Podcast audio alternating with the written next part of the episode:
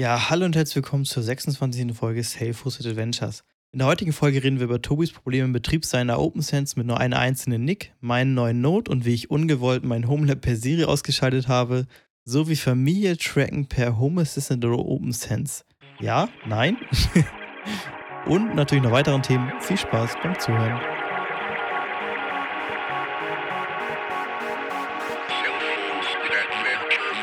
Ja, hallo erstmal. Wir sind mal wieder da. Ähm, diesmal nochmal ein kleiner Nachtrag, mal wieder zur OpenSense. Ähm, ich hatte ja schon in den letzten zwei Folgen, hatten wir darüber gesprochen, wie Nico seinen Aufbau hat, wie ich meinen Aufbau habe. Und äh, ich sage doch zum NUC AD im Sinne von, die Single-NIC-Konfiguration macht bei mir eher Probleme. Ähm, wir müssen ja mit VLAN, oder ich muss mit VLANs arbeiten, aber das Bauart, ein Teil hier in meinem Büro steht, ein Teil woanders und ich keinen Platz habe, da irgendwie noch äh, so viel Geraffel hinzustellen mit, ähm, mit einem Switch und etc. Und ja, da habe ich gesagt, nee, lassen wir jetzt. Der Nook geht wieder in, geht wieder in, in Rente und ähm, ich werde die PF-Sense dann direkt auf meinen Hauptserver packen. Und habe mir dazu jetzt noch eine, eine Intel-NIC gekauft, die kommt dann auch jetzt morgen an. Also wenn ihr das hört, ist sie schon da. und ähm, werde die dann einbauen und dann werde ich äh, mal gucken, ob ich das Backup direkt aus dem PBS äh, ähm, installiere und dann die einfach die Interface neu äh, hinzufüge oder ändere oder ich sage einfach von dem Config Backup nur einen Teil. Ich glaube, ich werde eher das nehmen. Dann mache ich lieber eine saubere Installation auf dem äh, auf dem neuen Server und werde dann nur einen Teil der Config zurückspielen. Ja, hört sich sinnig an. Ja, da ist ja zum Glück relativ granular, was man da machen kann bei der OpenSense. Da kannst du ja jeden einzelnen Menüpunkt ähm, zurückspielen. Macht's ganz gut. Also, wie hat sich das bei mir geäußert? Durch die, sagen wir mal, fehlerhafte VLAN-Config, die eher keine ist. Ich sag nur Tagged VLANs, Hus überall. Ähm, nee, habe ich irgendwie das Problem, dass ähm, irgendwie ist mein Down-Upload einfach mega schlecht geworden. Also ich habe eine 100 Mbit-Leitung und da kommt gefühlt irgendwie nur manchmal nur noch 30 an und ja, ist netzwerktechnisch einfach gerade nicht so geil und irgendwie will ich es dann doch getrennt haben.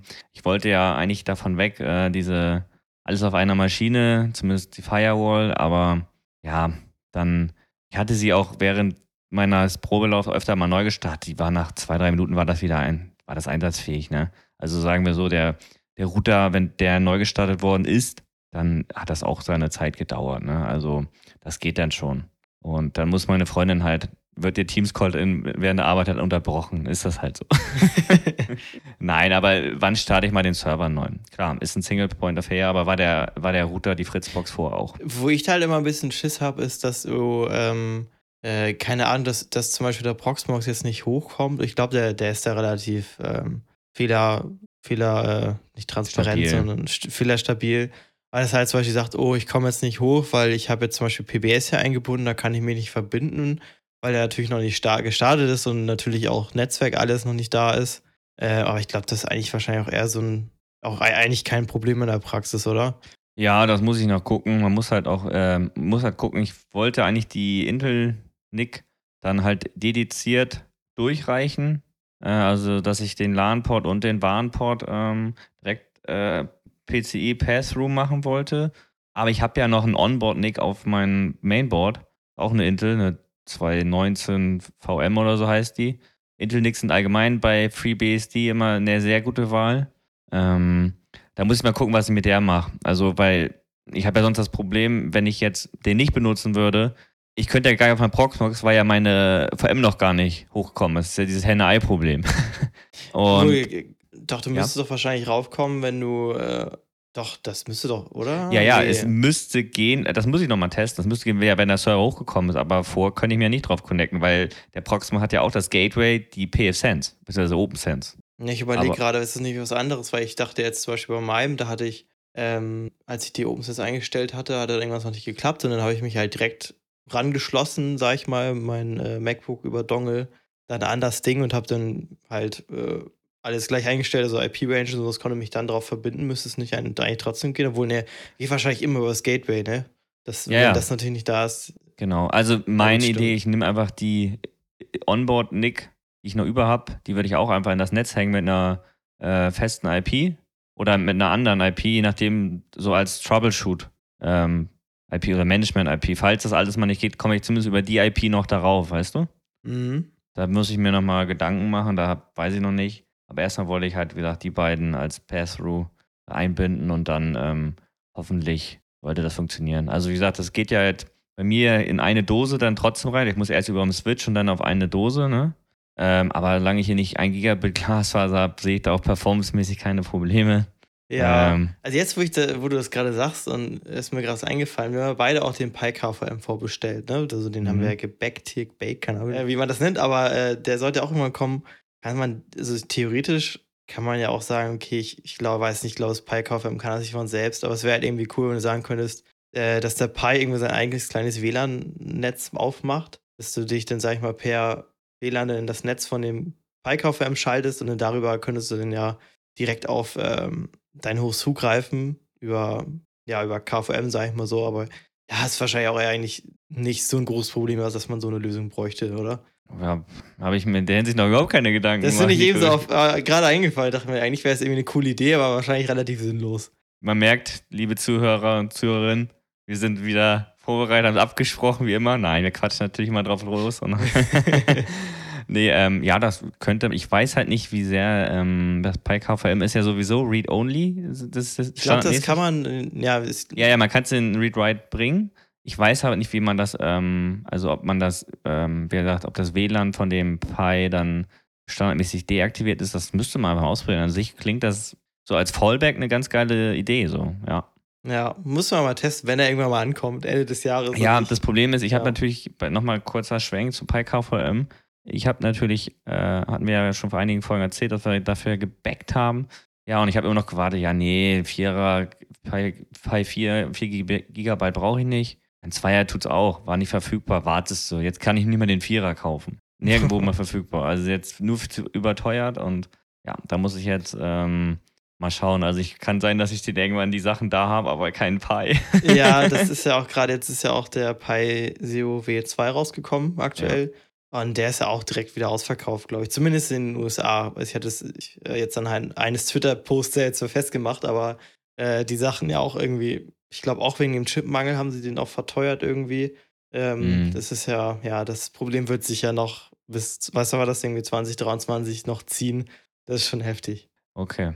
Gut, dann nochmal den Schwenk wieder zu OpenSense, unser dedizierten Nick. Also, wie gesagt, zur nächsten Folge kann ich euch mehr dazu sagen, wie ich das dann gemacht habe. Ähm, ich hatte letzte Woche ähm, auch nochmal was ausprobiert. Es gibt ein Plugin, das nennt sich Sensei, Sensei. Das ist wahrscheinlich vielen schon ein Begriff, die sich mit der PFSense oder OpenSense mal auseinandergesetzt haben.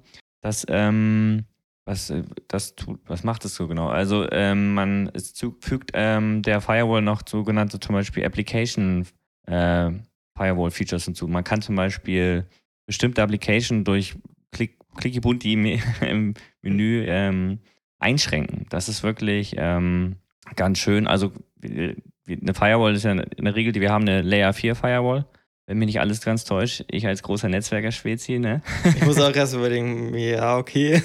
nee, müsste so sein. Ähm, und durch Sensor erweitert man ja ziemlich gut. Also, wie gesagt, Application Control, also zum Beispiel gesagt, ich möchte Facebook sperren. Kannst du einfach durch einen Klick machen. Ähm, kannst dann auch ähm, Cloud Application Firewall, äh, Cloud Application äh, Control machen. Das heißt, du kannst zum Beispiel sagen, okay, du hast Dropbox, äh, Download ist, nee, Upload ist erlaubt, aber kein Download. Das kannst du direkt alles in der, in der GUI machen. Das ist wirklich, und noch Webfiltering-Sachen, also man kann da so viel mitmachen. Ähm, ist für den, für mich eher gesagt, eher nach zum Spielen gedacht, wie so vieles im Homelab, ne? Weil ähm, ich habe jetzt eigentlich nicht so viel, ich jetzt, muss ja kein Facebook blocken oder wie auch immer. Ähm, das ist sowieso gefühlt im Haushalt hier mehr oder weniger verbannt, das benutzt keiner. Meine Freundin glaube ich auch nicht. Bin ich mir gar nicht so sicher.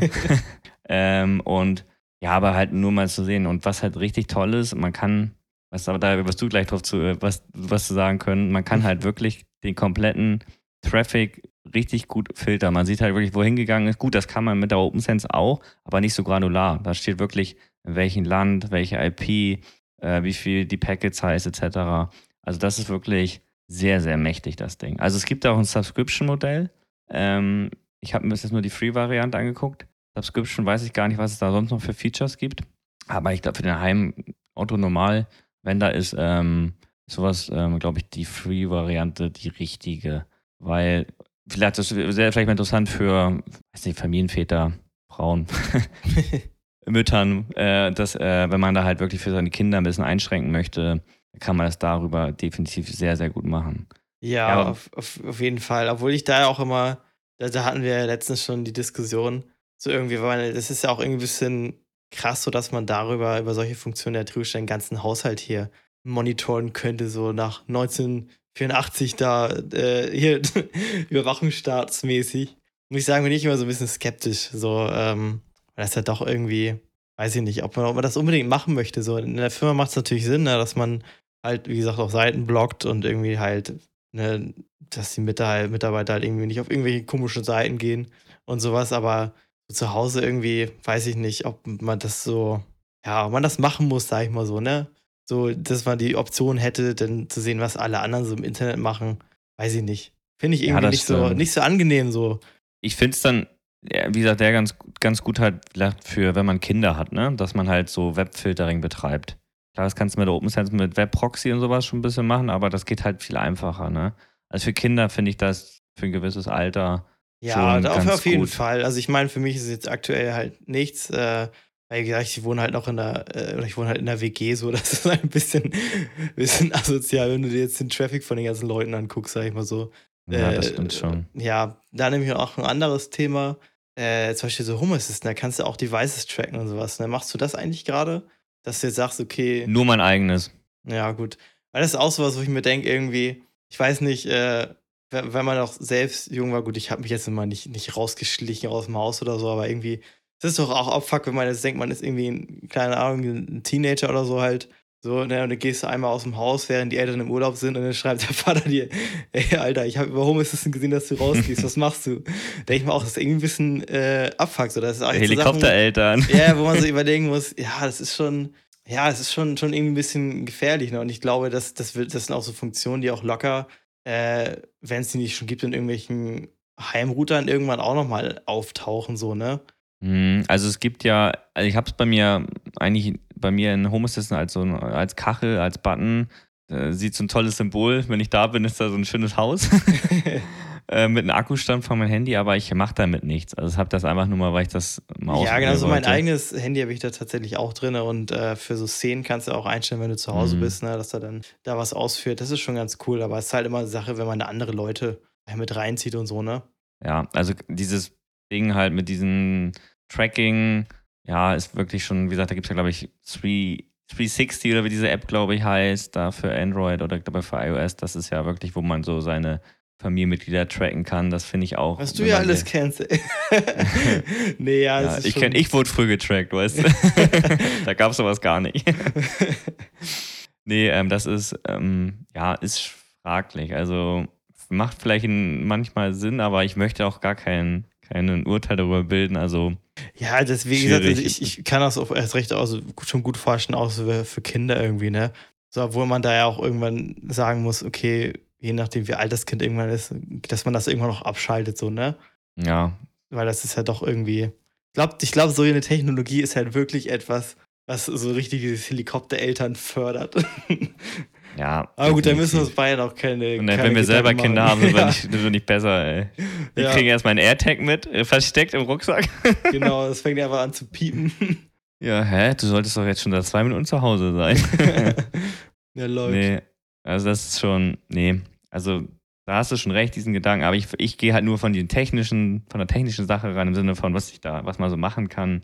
Klar, das Thema mit Datenschutz ist es ja, ist es Datenschutz, keine Ahnung, wie man es nennen möchte. Ja, ich glaube schon.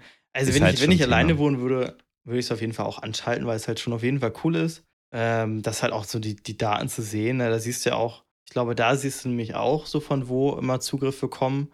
Weiß mhm. nicht, hat er auch eine Geomap und sowas? Ich glaube schon, ne? Ja, ja, hat eine Geomap. Habe ich gar nicht eingestellt, aber ich weiß, dass sie ähm, die hat. Also genau. man so, muss auch noch erwähnen, dass beim Sensei, man sollte dann auch schon ein bisschen, also ich glaube, Minimum 2 GB RAM sollte man hinzufügen. Glaube ich, 2 GB HDD-Platz, das sollte nicht das Problem sein. Wie gesagt, ein bisschen RAM sollte, sollte da sein. Äh, hat sich jetzt bei mir nicht so bemerkbar gemacht, weil ich nicht so viele Devices habe. Ich, ich bin halt mehr oder weniger mit meiner Freundin halt, wir sind alleine, äh, also zu zweit. dass man ja wahrscheinlich eine größ größere Familie hat und so mit, keine Ahnung, 60, 70 Devices mit Handys und Smart Home etc., dann ist das vielleicht, müsste man vielleicht ein bisschen gucken. Aber OpenSense hat da auch eine ganz gute Doku, wie man das heißen soll, mit vielen Geräten und da kann man sich ganz gut langhangeln. langhangeln. Das ist echt ganz, ganz nett. Ja, auf jeden Fall. Also, das ist schon, schon auf jeden Fall sehr cool. Ähm, ja, dann habe ich noch eine kleine, kleine Geschichte, wenn wir schon hier beim Thema Smart Home sind. Ich okay. glaube, das habe ich tatsächlich letzte Folge noch gar nicht, noch nicht erzählt, da war es glaube ich noch nicht. Ich habe jetzt endlich mal äh, eine Steckdose, äh, eine Tasmoda-Steckdose an meinen Server gehängt, um mal zu sehen, wie, wie, viel die jetzt eigentlich so, so brauchen an Strom.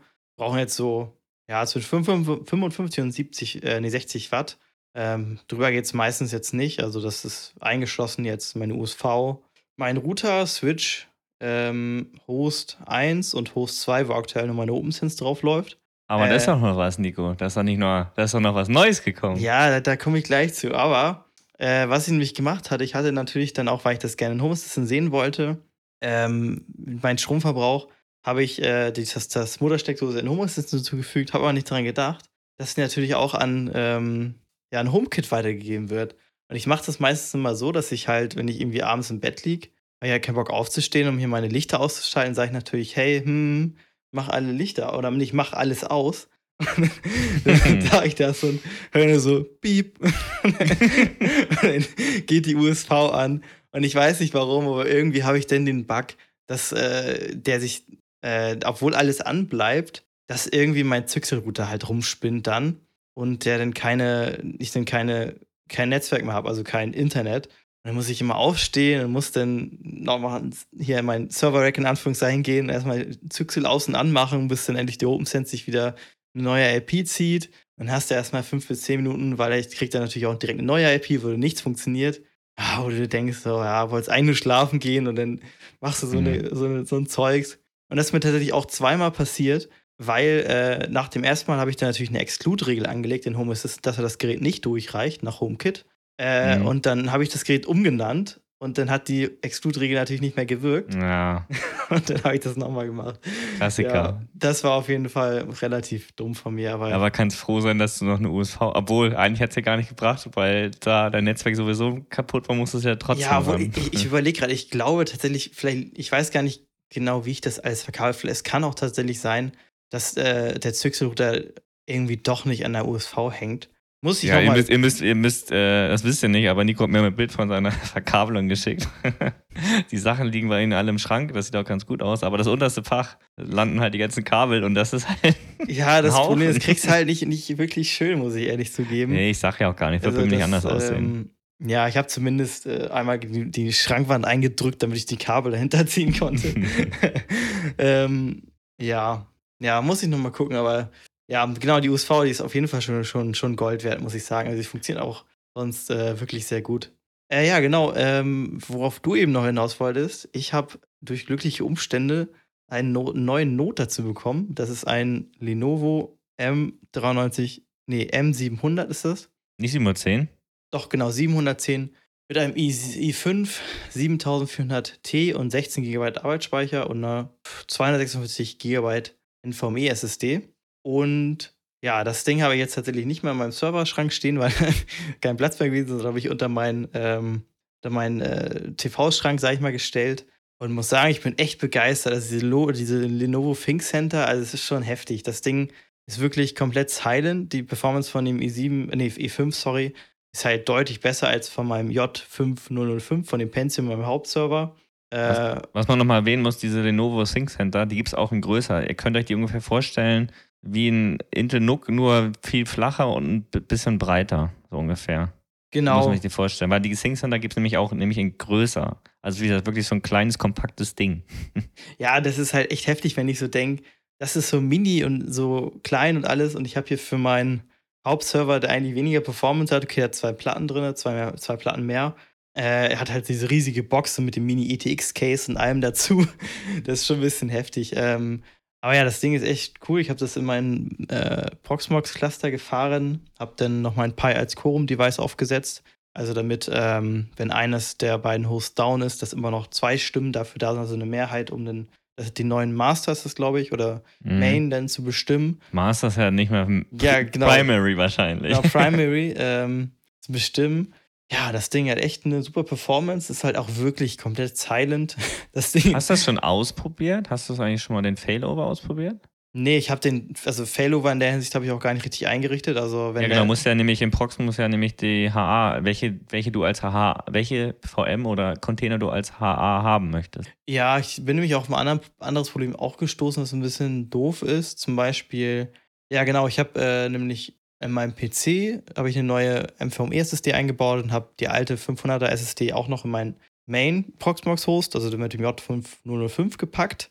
Und da habe ich natürlich ein neues, ein neues LVM Fin Volume erstellt. Und was mir aufgefallen ist, ich kann, also ich habe da zum Beispiel habe ich auch eine VM drauf. Ich weiß gar nicht genau, was es gerade war. Es kann sein, dass es Home Assistant war oder irgendwas anderes. Auf jeden Fall, die kann ich zum Beispiel nicht migrieren äh, auf meinen neuen Host, weil der auf einer anderen LVM ist, die nicht auch auf dem anderen existiert. Ne, weil äh, Ach die- so, ja, ja. Mm, Docker VM verstehe. zum Beispiel existiert in LVM slash Fin. Das ist ja der Standard, den er mal anlegt. Den haben natürlich Mhm. beide. Aber der liegt jetzt auf meiner, ich glaube, der heißt SSD minus LVM minus Fin oder sowas. Und ähm, ja, die kann ich nicht migrieren. Vielleicht, also es geht bestimmt irgendwie, wahrscheinlich müsste ich auf dem Hauptproxmox-Host die dann auf dieses LVM Fin übertragen. Nee, du kannst doch einfach sagen, ähm, bei dem Volumes, dass das ein Shared-Ding sein soll. Dann ist die auch auf der anderen. Aber auf der anderen existiert sie ja gar nicht, sag ich mal. Da ist ja Äh, nichts hinter. Ja, dann greift er trotzdem auf die noch zu. Du musst Ach man als so, Shared übers packen. Netzwerk äh, greift er Mhm. noch zu. Ach so. Ja, ja. Du musst als Shared angehen. Einfach den Haken setzen bei dem. Und dann sollte, dann taucht, taucht die auf der anderen Seite auf und dann sollte es funktionieren. Okay, das ist auf jeden Fall interessant. Das müssen wir mal Ist testen, natürlich das dumm, ne, wenn- ist, ne? Wenn natürlich, ist natürlich dumm, natürlich, wenn der Host down ist, kann natürlich nicht drauf zugreifen. Da brauchst du natürlich eigentlich ein, äh, ein NAS, also irgendwo ein NFS-File-Server, der nicht auf deinem Host ist. Genau, halt also es wäre halt interessant jetzt zum Beispiel, äh, ich hätte, ja, mein Docker VM zum Beispiel einfach, ne, weil die Performance auf dem Lenovo natürlich de deutlich besser ist jetzt. Und wenn ich sagen würde, okay, ich, die VM wäre zu groß, ich hätte jetzt keinen Speicher auf dem, könnte ich das ja übers Netzwerk machen. Performance müsste okay sein, also Netzwerk-Performance. Aber genau, das sind auf jeden Fall, ja, da muss ich noch ein bisschen weiter gucken, aber das Ding rennt. Das Allerwichtigste, was ich auf jeden Fall getan habe, aber ist, vor, vor, der, äh, vor, dem, vor der Front von dem Host habe ich erstmal so zwei, irgendwie, ich glaube, das ist eine alte Kfz-Versicherungskarte vorgelegt, damit auch schön die LEDs verdeckt sind, damit die nicht immer ins Gesicht, ge- äh, mir ins Gesicht scheinen. kein schwarzes Gaffer-Tape, was du draufkleben kannst. Nee, leider nicht. Das, das ist tatsächlich äh, seit irgendwie, glaube ich, zwei Monaten auf meiner Einkaufsliste, weil ich habe auch hier so ein Display-Link-Dock, was ich für die Firma nutze, auf dem Tisch stehen und da ist auch so eine richtig helle LED. Und, aber ich habe leider keins und irgendwie habe ich das nie beim Einkaufen so gefunden. Schande, das muss in jedem Haushalt drin sein. Ja, das ist halt leer geworden und nie ausgetauscht worden. Naja, okay. Aber ich sehe gerade, ich bin gerade nochmal bei meinem Prox am rumklicken. Dieses Local LVM-Ding. mhm. Ähm, da kannst du diesen Shared-Knopf gar nicht drücken. Das kannst du nur bei. Ich weiß das nicht, geht ob nur das bei, äh, ich glaube, bei das geht NFS. Local-Dingern. Nee, bei den Local-Sachen. Ah, okay. Ich hatte es nur gesehen tatsächlich bei zum Beispiel beim PBS, dass der auf Shared ist, weil der ja über ja, PBS, sag ich mal, eingebunden ist. Oder ich glaube, das geht auch bei NFS-Sachen. Aber ich weiß gar nicht, ob das bei. Ja, muss, das muss ich mir tatsächlich das- nochmal anschauen. Das, ist das müssen wir uns noch mal Fall ganz- angucken. Ganz interessant. Ähm, also wie gesagt, ich, das mit den Shared wusste ich auf jeden Fall, aber wie gesagt, ob das jetzt mit Local LVM ist, dann müssen wir nochmal gucken, können wir ja auch nochmal schauen, beim nächsten Mal was dazu sagen, ob du dann schlauer geworden bist. Genau. Wir, wir wissen ja auch nicht alles, ne? ja, wohl eher weniger als mehr wissen wir, würde ich sagen. Genau, das stimmt wohl. Ähm, ja, wir waren ja, oder wie viele ja bereits wissen, benutzen wir ja beide CheckMK als Monitoring-Lösung. Du ja eher schlecht als recht. Ein bisschen stiefmütterlich behandelt. Ja, gebe ich, gebe ich, Ich ehrlich zu. Ich finde es immer sehr interessant, bin auch sehr zufrieden damit. Einige, ja, doch. Ähm, und es gibt da ja verschiedene Versionen. Einmal die RAW-Edition, die kostenlos ist. Ähm, die hat, ist eigentlich relativ feature-complete. Ähm, kann auch unendlich viele, also unendlich nicht, aber 1000 plus äh, Hosts ähm, damit ähm, monitoren. Aber ich dachte, ja, was gibt es da noch? Genau, da gibt es noch die Check Enterprise. Da gibt verschiedene Versionen. Einmal die Free, die Standard und so eine Managed Service äh, Geschichte. Und die Free-Variante, die kann bis zu 25 Hosts aufnehmen. Da dachte ich, ja gut, ich habe bei mir stand jetzt gerade so 10. Probier es mal aus, weil es gab ein, zwei Sachen, die ich ganz interessant fand in der äh, Enterprise-Variante, die es in der äh, RAW nicht gibt. Das ist nämlich, ähm, dass man zum Beispiel automatische, ähm, die Backup-Agents, die man ausrollt, damit die Sachen gemonitort werden, ähm, dass man die automatisch äh, aktualisiert. Das kann man natürlich auch über eine Ansible-Rolle machen. Ne? ne? Nico hat, hat da mal ein Skript für geschrieben, das ich habe ich ihn, genau. hab ich ihn auch abgeluchst. das geht natürlich auch, aber ich dachte, ich probiere das mal, wie gut das halt intern klappt und ich muss sagen, das ist ziemlich, ziemlich schön. Also ich hatte die ganzen Sachen schon ähm, bei mir drin, die ganzen Hos, und dann hatte ich nochmal geguckt, wie funktioniert das überhaupt. Muss dann halt so ein, gibt so ein Step-by-Step-Guide, den man da durchführen muss. Da muss man erst so eine, ähm, so eine Art Zertifikat anlegen mit einem Passwort, damit man halt die Echtheit, weil wir reden ja, wenn wir jetzt zum Beispiel ja, ich meine, wir sind im Homelab, da ist es wahrscheinlich nicht so wichtig, aber bei natürlich großen Firmen, damit das keiner irgendwie spooft, nenne ich es mal, oder irgendwas falsch da reinschleust, muss das irgendwie verifiziert werden. Ja, dann legt man halt noch ein paar Regeln an, wie oft er nachgucken soll, etc.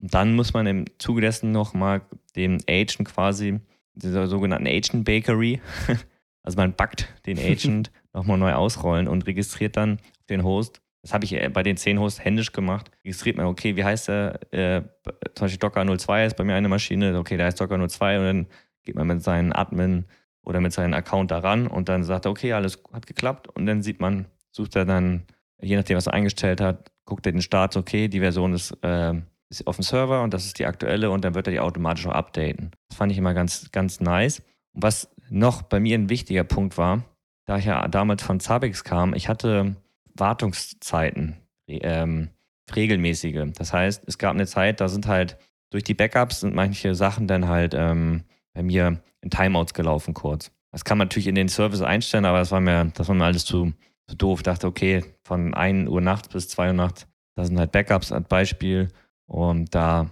äh, möchte ich keine Meldung für kriegen. Und in der RAW-Edition kann man keinen regelmäßigen Wartungsfenster machen. Das geht nur in der Enterprise-Variante. Ja, und das habe ich dann jetzt das war halt auch ein Grund für mich, einmal abzudaten. Und das habe ich natürlich auch gleich umgesetzt. Und das funktioniert auch ziemlich gut. Und ein großer Vorteil ist noch, die Free-Variante benutzt als Monitoring-Kern äh, quasi Nagios, was man halt kennt, wie so viele. Avix mhm. äh, hat ja, glaube ich, auch, sind ja auch die ganzen Plugins und Zinga sind ja alles von Nagios Core. Obwohl Zinga, glaube ich, baut auch, hat auch einen eigenen. Aber mit der Free Enterprise-Variante gibt, haben die einen eigenen, nennt sich CheckMK Microcore. Und der ist halt viel CPU-effizienter. Ist bei mir jetzt nicht so wichtig, aber es gibt ja auch Firmen, die haben da jetzt, keine Ahnung, 60.000 Services, die sie monitoren. Das ist natürlich schon ein großer Unterschied, was man da. Ja, der, der, ich weiß nicht, ob das auch durch die CPU-Optimierung kommt, aber der kann auch deutlich äh, öfter aktualisieren, weil die RAW Edition kann nur 60 Sekunden. Genau, und die Free kann jede Sekunde. Also du kannst quasi das mehr oder weniger Echtzeit scannen, Echtzeitüberwachung machen. Genau. Und das ist halt, habe ich bis jetzt noch nicht ausprobiert, aber könnte man, ich weiß nicht, für CPU oder sowas könnte man das eigentlich mal ausprobieren, so, ne? Was umzustellen. Ja, genau. Und was gab es sonst noch? Ich gerade noch in der Liste. Nee, das war eigentlich so ziemlich alles. Da gibt es noch ein paar Kleinigkeiten, irgendwie ein paar Integrationen in Jira und ServiceNow oder so. Aber das ist jetzt für mich uninteressant. Aber ist auf jeden Fall, und was ganz schön ist bei Check and K, die arbeiten ja mit den sogenannten Sites. Man kann relativ einfach dazwischen wechseln. Man kann ja auch mehrere Sites parallel laufen lassen. Man will zum Beispiel ein Update machen, dann äh, aktualisiert man die eine Site und sagt man, okay, das ist die neue. Wenn es nicht klappt, gehst du auf die alte wieder zurück. Das ist echt ganz gut gemacht. Bis jetzt hat sich noch keine, äh, keine Instanz bei mir auf, auf die Nase gelegt hier, aber das kann ja nochmal kommen. das kommt noch. das kommt noch, meinst du? Ja. Dann, glaube ich, kommen wir zum letzten Punkt. Ja, ein ganz kleiner, aber den ich sehr interessant war und ich fand, als ich heute gelesen habe. Und zwar ist heute, also am Sonntag, den 31. Ähm, von Authentic die Oktober-Version rausgekommen, also die Version 2021.10. Die kommt, Nein. also kommt, kommt, Entschuldigung, kommt jeden Monat immer einen Major Release oder ist das immer ähm, unterschiedlich? Ja, also sie sind zumindest auch so benannt. Es gibt auch manchmal 2021 10.1. Es sind, glaube ich, einfach nur deren Versionsnummern, aber es kommt auf jeden Fall regelmäßig Update. Also ja, es kommt jeden Monat ein Update. Also so. wie bei Home Assistant, wo es morgen wahrscheinlich am 1. wieder eine Info gibt, das ist neu. Ja, aber dass ich, äh, wie gesagt, das Update kam zum Beispiel jetzt Ende, Ende Oktober. Das letzte war, glaube ich, sogar irgendwie Anfang September und dann kam halt Okay. ein paar Zwischenversionen. Also es ist jetzt nicht dieser gleiche Release-Cycle, sag ich mal so. Okay, Und äh, genau da ist mir ähm, Authentic, genau, das haben wir in den letzten Folgen ja schon ein paar Mal erwähnt, das nutze ich ja auch. Das ist äh, ein Open ID und OAuth ähm, Provider, sag ich mal Identity so. Provider, ja. Identity Provider, genau. Der ja Backends auch für LDAP und keine Ahnung was hat, den kann man zum Beispiel nutzen, um für Portena, Gitti, äh, Proxmox überall den gleichen User zu Veeam. haben. Veeam, okay, Veeam auch, kann ich Ja, nicht. Ja. Enterprise Manager kann da auch, habe ich heute erst noch gelesen. Ja, das, äh, genau, da, wenn dass du nur eine Identität hast und dich dann über einen anmeldest und kannst du auch per Regeln zum Beispiel sagen, äh, dass du immer MFA haben möchtest oder irgendwie MFA nur haben möchtest, wenn du schon ein, zwei Fehlversuche hast, auf jeden Fall. Geoblocking. Genau, das kannst du alles machen und das ist auf jeden Fall eine ganz coole Software. Und was die jetzt hinzugefügt haben, ist, dass man, das fand ich auf jeden Fall sehr interessant, Sign-in with Apple. Das heißt, wenn du den Registrierungsvorgang, den kannst du ja auch zusammenbauen über so einen Flow, kannst du jetzt sagen, dass die Leute sich über Apple registrieren können. Habe ich bis jetzt, also muss ich sagen, wundert mich, dass das irgendwie ja in Das so ein, so Open Source Tool Apple- kommt, weil eigentlich habe ich das bis jetzt auch nur in, äh, in Apps gesehen, aber nicht so wirklich auf Websites. Ähm, aber finde ich auf jeden Fall eine coole Sache, habe ich mir jetzt tatsächlich äh, noch nicht angeschaut. Ich hatte es irgendwie in der Bahn gelesen und dachte mir, ah, das ist auf jeden Fall cool. Naja, du musst na gut, aber haben wir das letzte Mal schon erzählt? Nico ist quasi von Apple weg.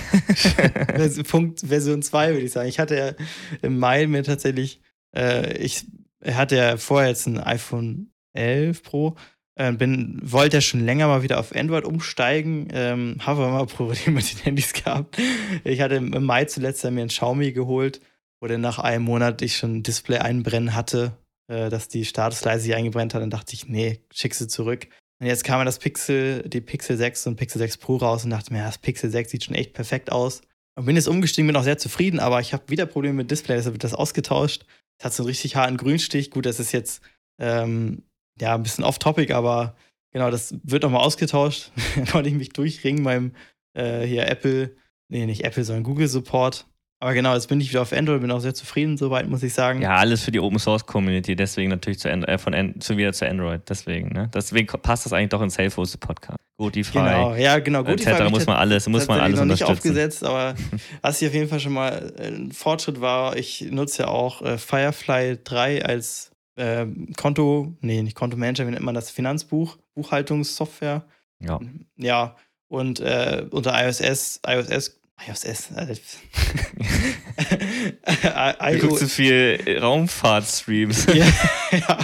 Äh, hier unter iOS hast du entweder die Option, das über Shortcuts zu machen, also Kurzbefehle, der Buchung zuzufügen oder halt über die mobile Seite als PWA, das funktioniert auch.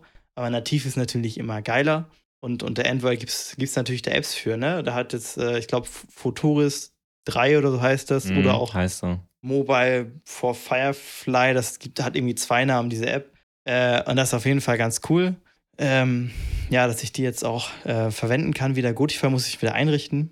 Ich hatte Anfang des Jahres ja auch mal einmal ein kleines Skript gebaut, damit ich immer noch Notifications bekomme über Gotify, wenn ähm, meine Mutter oder meine Schwester zu unserem Hundealbum in iCloud Bilder hinzufügt und von unserer Hund Hündin, dass ich dann, äh, sobald das, äh, ich habe das dann so gemacht, dass ich eine VM hatte, wo einmal der Nextcloud-Client und der iCloud-Client auf den gleichen Ordner gezeigt haben. Und dann hatte ich ein iNotify-Skript laufen, was dann immer geguckt hat, wenn in dem Shared-Ordner ein neues, ähm, neue Datei war, dass ich dann den Da- Dateinamen und Datum und sowas alles dann per Gotify bekommen habe als Notification, damit ich das auch immer mitbekomme. Ähm, Also wenn Interesse besteht, ne? Info at self-hosted-adventures.de, ne? Könnt ihr schreiben. Nico schickt das gerne an euch, äh, das, dieses Skript, falls da Interesse besteht. ja, Oder also wenn ich, mehr Interesse, können wir auch gerne auf dem Blog verlinken. Genau, ich glaube, ich werde tatsächlich nochmal einen Blogbeitrag zu schreiben, weil äh, das werde ich jetzt demnächst mal wieder aktiv schalten. Ähm, ja, ich hoffe, es funktioniert auch direkt. Ne? Man weiß ja mal nicht, wenn man das nach, nach irgendwie sechs Monaten wieder anfasst, ob das noch alles so klappt. Hast du das in deinem Git, Gitti eigentlich drin, das Skript? Ja, das habe ich tatsächlich in meinem, oder? Ich glaube tatsächlich nicht. ja, aber das, das Problem ist, ähm, äh, da, da hattet wir ja letzte Folge, glaube ich, drüber geredet, dass du, du nutzt ja auch dieses iNotify. Ähm, iNotify ist ein Service, sag ich mal so, der dann System-Events auslösen kann oder Skripte zum Beispiel. Äh, du kannst Folders watchen, wenn zum Beispiel sich was ändert, dass er dann Sachen macht. Äh, und das funktioniert ja nicht über NFS, das funktioniert nur auf dem Dateisystem selbst. ja. Deshalb musste ich das auf dem OMV laufen lassen und nicht auf meiner Docker-VM und deshalb Ich habe jetzt auf meiner OMV kein Git installiert, deshalb habe ich das nicht, nicht hochgepusht. Aber das müsste noch irgendwo darum fliegen. Das ist ja noch das Problem, warum ich mit Paperless ja noch ein bisschen genau. hadere. Weil das hatte ich ja schon mal vor ein paar Folgen erwähnt, dass er dann halt nicht einen Folder-Watch macht und ich keine Lust habe, dass er einfach nach einem festen, festen Sync-Intervall äh, immer den Folder anguckt. Da habe ich keinen Bock drauf. Mhm. Äh, aber gut, das ist ein anderes Thema. Jetzt sind wir voll auf Topic gekommen von Authentic. Ja, nee, aber das. Aber zum Ende darf man auch mal ein bisschen auf Topic, auf genau, Topic werden. Also es, hat, es hat ja noch was mit dem Thema jetzt zu tun. Ähm, ja. Ich muss auch aufsetzen, definitiv. Also mittlerweile ist es wirklich echt schön. Ich, ich habe ja meinen Google OAuth als Middleware in meinen Traffic-Sachen äh, drin, aber ja, der Wunsch ist doch groß, da nochmal mehr zu machen. Also ich denke mal, die nächsten Tage werde ich mich da nochmal ransetzen und ähm, mein einen Docker-Container damit ablösen, auch mal Authentic zu benutzen und ähm, ja auch mal meine Erfahrungen damit zu sammeln, weil das äh, die Doku ist halt auch mega gut bei denen. Also wirklich, mehr kann man sich von denen gar nicht wünschen. Also es ist wirklich wie so ein gekauftes Produkt. Also, also wie so einer, die Closed Source und da irgendwas machen. Gibt ja, wie gesagt, gibt ja auch Helm Release, also sprich für Kubernetes. Kubernetes, wie man es mal ausspricht. ja, auf jeden und Fall. Also, das ist krass. Ich, da haben wir vor ein paar Folgen, habe ich das ja, glaube ich, schon mal, schon mal gefeatured. Also ich hatte da auf dem, dem Entwickler auch auf Discord geschrieben und der hat mir auch weitergeholfen. Also es war auch echt, echt äh, cool auf jeden Fall und ähm, funktioniert wirklich sehr gut. Der Ideen ist Initial-Setup war ein bisschen frickelig, so bis man es endlich hin, mehr hinbekommen hat, weil man doch immer auf seine eigene Umgebung das alles anpassen muss. Ähm, aber jetzt läuft das. Also ich update das auch mal fleißig und gibt eigentlich kaum Probleme damit. Ähm, also teilweise hat man noch ein bisschen das Gefühl, dass es noch ein relativ frühes Produkt ist. Zum Beispiel ähm, habe ich manchmal das Problem, eigentlich ist der Gedanke ja so zum Beispiel, ich öffne, mache mein PC an, ich öffne meinen Browser und gehe auf meinen Portainer zum Beispiel, klicke auf Sign in with Authentic, melde mich einmal an und dann bin ich im Hintergrund über Cookies oder keine Ahnung wie in Authentic angemeldet. Und wenn ich jetzt zum Beispiel auf Gitti geben, gehen würde äh, und auf Login mit Authentic, müsste er mich direkt durchreichen. Ne, damit das, weil ich bin ja schon angemeldet eigentlich. Das zum Beispiel funktioniert bei Gitti in dem Fall zum Beispiel noch nicht. Also nicht. Ich weiß nicht, ob das ein Bug ist, während das in anderen Sachen funktioniert. Zum Beispiel, wenn ich äh, dann auf äh, zum Beispiel Proxmox oder mein Proxmox Backup Server gehen würde, da würde das mich direkt anmelden. Äh, und teilweise hast du dich, wenn du dich anmeldest, wirst du irgendwie zwei Bilde, Bildschirme so geleitet, sag ich mal so in Anführungszeichen. Aber es sind auch so, so Kleinigkeiten, aber das ist echt ein sehr cooles Produkt, muss ich sagen. Ja. Ja, da wird auf jeden Fall die nächsten Monate noch viel passieren, denke ich. Also, ja, denke ich schon. Kann man locker auch in seiner eigenen Firma mal einsetzen, wenn man da Lust drauf hätte. Oder halt in größeren, würde ich schon sagen. Ja, also vielleicht muss auch noch ein paar Releases warten. Ja. Äh, weiß, man weiß ja auch immer, wir sind ja auch Noobs, sag ich mal, so in Sachen Security. Weiß nee, natürlich nee, auch nee. nie immer so, ob, so ich, ich habe schon Vertrauen, dass es das ein gutes Produkt ist. Ja, sonst hätten die Leute ja auch schon rumgeweint auf Reddit und sowas. Oder nicht berechtigt geweint, sag ich mal, wenn das da irgendwelche krassen, obvious Security-Lücken so geben würde, sag ich mal so in Anführungszeichen. Ähm, aber ja, also ich, ich glaube, das hat eine gute Zukunft vor sich, das Produkt. ja, das ist super. Ja. Gut, ich glaube, für heute haben wir es mal wieder. Jo. Ich hoffe, euch hat es allen gefallen und dann hören wir uns in zwei Wochen wieder. Jo, bis dann. Ciao. Ciao.